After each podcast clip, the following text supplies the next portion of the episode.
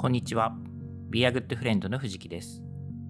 Be a Good Friend は幸せな食卓で未来を明るくするをテーマに活動する自然派ワインのインポーターです。このポッドキャストではワインは大好きだけれどそんなに詳しくないという方のために今よりもっと自然派ワインとお友達になれるようなヒントをお届けしたいと思っています。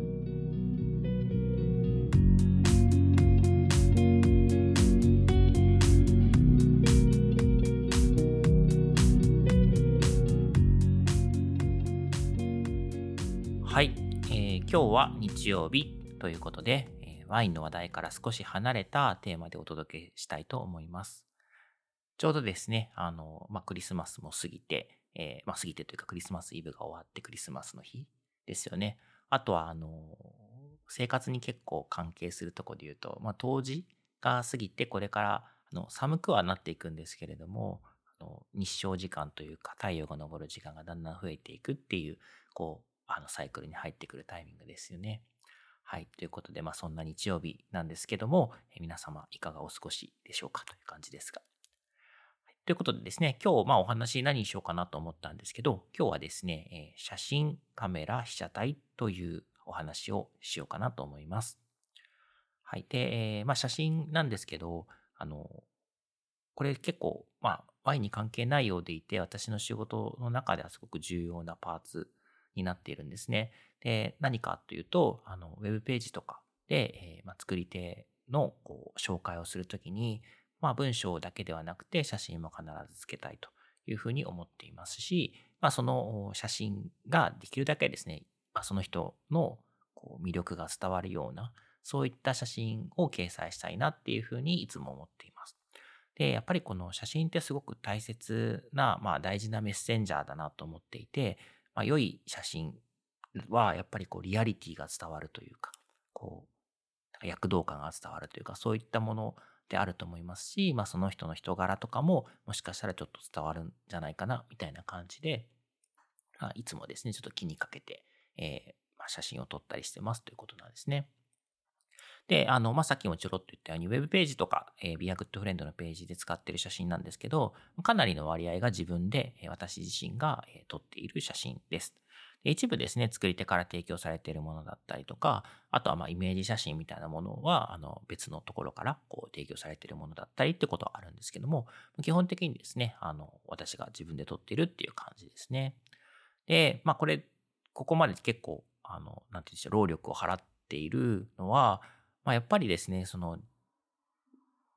作り手の、まあ、ストーリーというか、こう、どんな人がどんな風な考えで作ってるかみたいな時にテキストだけだと、えー、まあ、さっきも言ったようにリアリティがちょっと落ちちゃう。で、やっぱワクワク、自分がワクワクしたいですね。その新しいことを知りたいとか、この人今どんなことしてるんだろうって知りたいと思った時に、まあ、会いに行くのが一番なんですけど、まあ、みんながみんな会いに行けるわけではないということで言うならば、できるだけですね、その、こう景色というか風景というか、えー、まあ、そういったものをこう知ってワクワクしたいっていうところがまだ自分自身もあるので、まあ、そういった思い自分に向けても、えー、大事だなと思って写真を掲載していますと。でなので実はじゃあここまでお話をしていて写真好きなんだったら写真撮るの趣味ですか？みたいな感じになるんですけど実はちょっと趣味とも違うんですよね。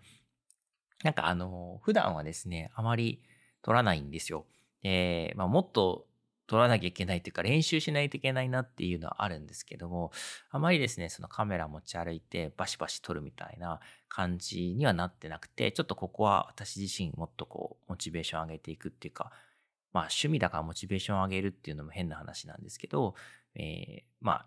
趣味と言えるぐらいまでのこう日常的に溶け込んだ感じっていうのはまだなってなくて、え、今後の課題かなと思っています。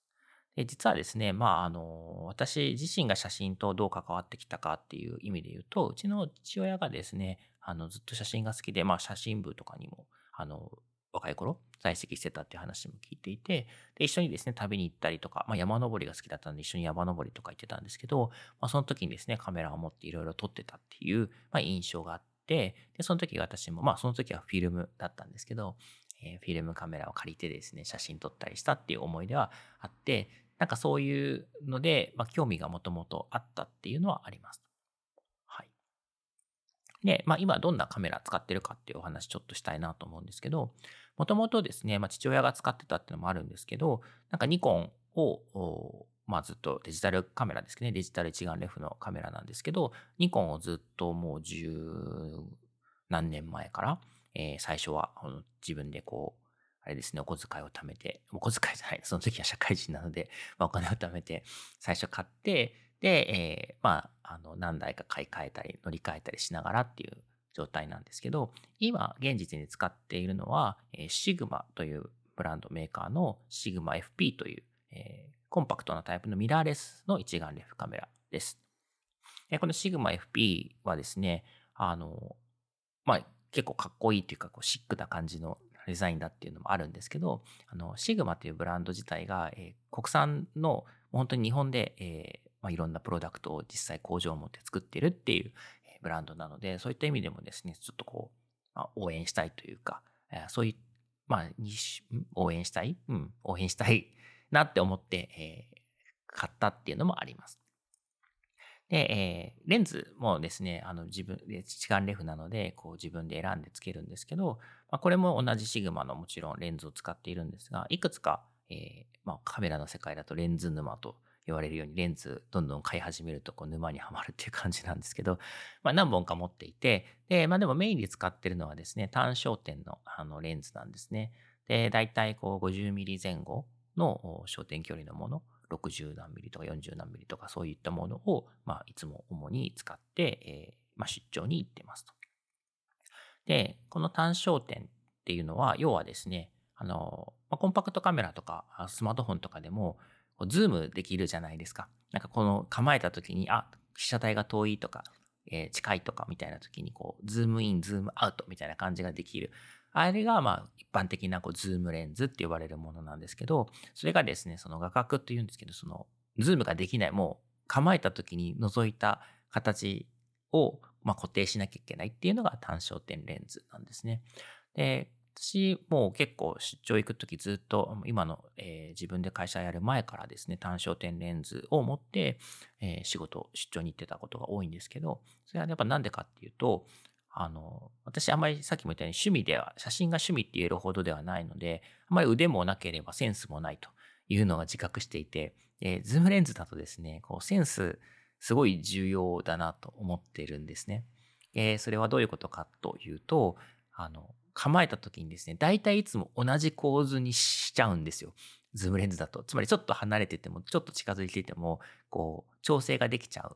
うので、あの、大体こう人を撮るときに真ん中に人がいて、大体同じ余白でみたいな感じで、いつもね、似たような感じの写真ばっかりになってしまうんですね。で、本当はやっぱこうどういう絵を撮りたいかとか、そういったことを考えて、まあ写真って撮らなきゃいけないんでしょうけど、まあそういうことができない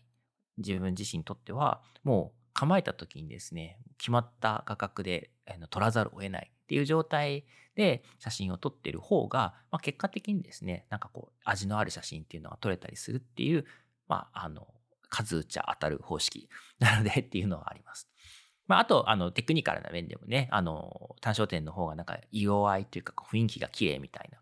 なんかディテールがすごいこう、なんか生き生きとしてるみたいな、そういうポイントもあって、まあ、えー、センスがないから単焦点という、ちょっとそういう使い方をしています。はい。で、あの、まあ、もともとですね、そのニコン使ってた時は、あの、ミラーレスではなくて、普通の一眼レフカメラのデジタル一眼レフカメラだったんですけど、ミラーレスに変えた理由っていうのは、まあ、出張、海外出張特にそうなんですけど、にすごくいいなと。で、まあ、基本的に、えー、被写体になるものっていうのは、私にとっては人なんですよね。まあ、作り手。海外であったワインの作り手であり、まあ、国内であったら農家さんであったりとか、えー、そういったものなので、あの、やっぱりですね、カメラって大きいとめちゃくちゃ相手に威圧感があって、まあ、それをさりげなく撮るみたいなのがカメラマンさんの腕だと思うんですけど、まあ、さっきも言ったように腕はないので、できるだけですね、相手に威圧感を与えないで写真を撮るってことがすごく重要ですと。で、ミラーレスカメラ、もう一ついいとこはやっぱ静かなんですね。そのシャッターを切った時にパシャっていう音を、まあ、機種にもよるんですけど、こう消せたりとかすごく小さくできたりするので、まあ、その静かさと大きさみたいなものが、えー、人を撮るときにすごくいいと。で、えー、まあ実際ですね、最近は結構私一人で、あの、作り手のところに行く、海外出張行くってケースが多くてですね、まあ、そうすると、より、えー、写真を撮るのが難しくなるんですね。まあ、1対1で喋っているので、私が話している時っていうのは当然写真が撮れないですし、えー、先方、作り手が喋っている時っていうのはもちろん構えられるんですけど、もう自分を見据えて真正面に向かって話してる人の前で、えー、カメラを構えるって結構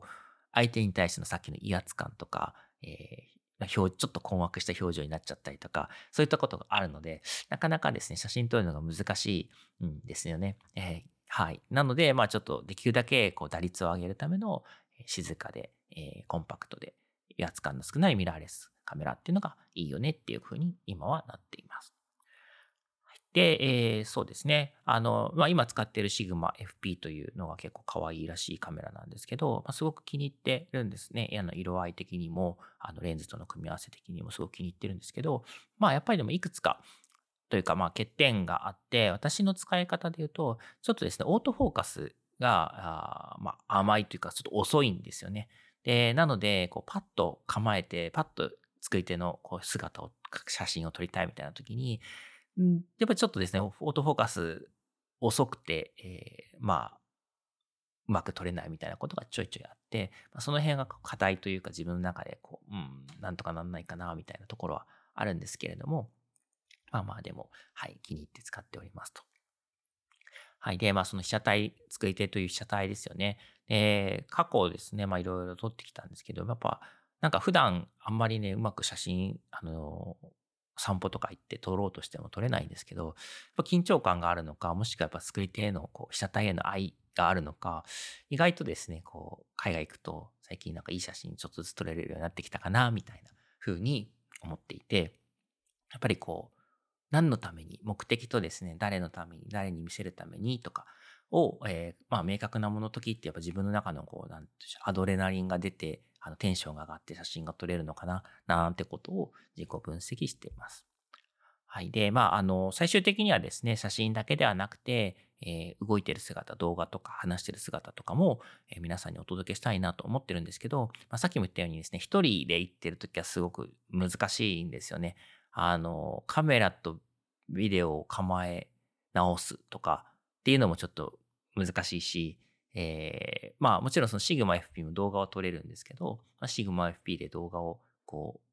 撮り続けている時に与える相手への威圧感みたいなものもあったりとかして、まあ、ちょっとですね、まだあの動画うまく撮る方法みたいなものを確立できていなくて、一人だと難しいなって、やっぱりこう、まあ以前はですね、その仲間と一緒に行ってたりとかしてたので、まあ今後もですね、そういった形で誰かと一緒に、えー、まあ訪問しないと、まあ、写真とか動画とかを充実させるのは難しいかなっていうことは今思っていますと。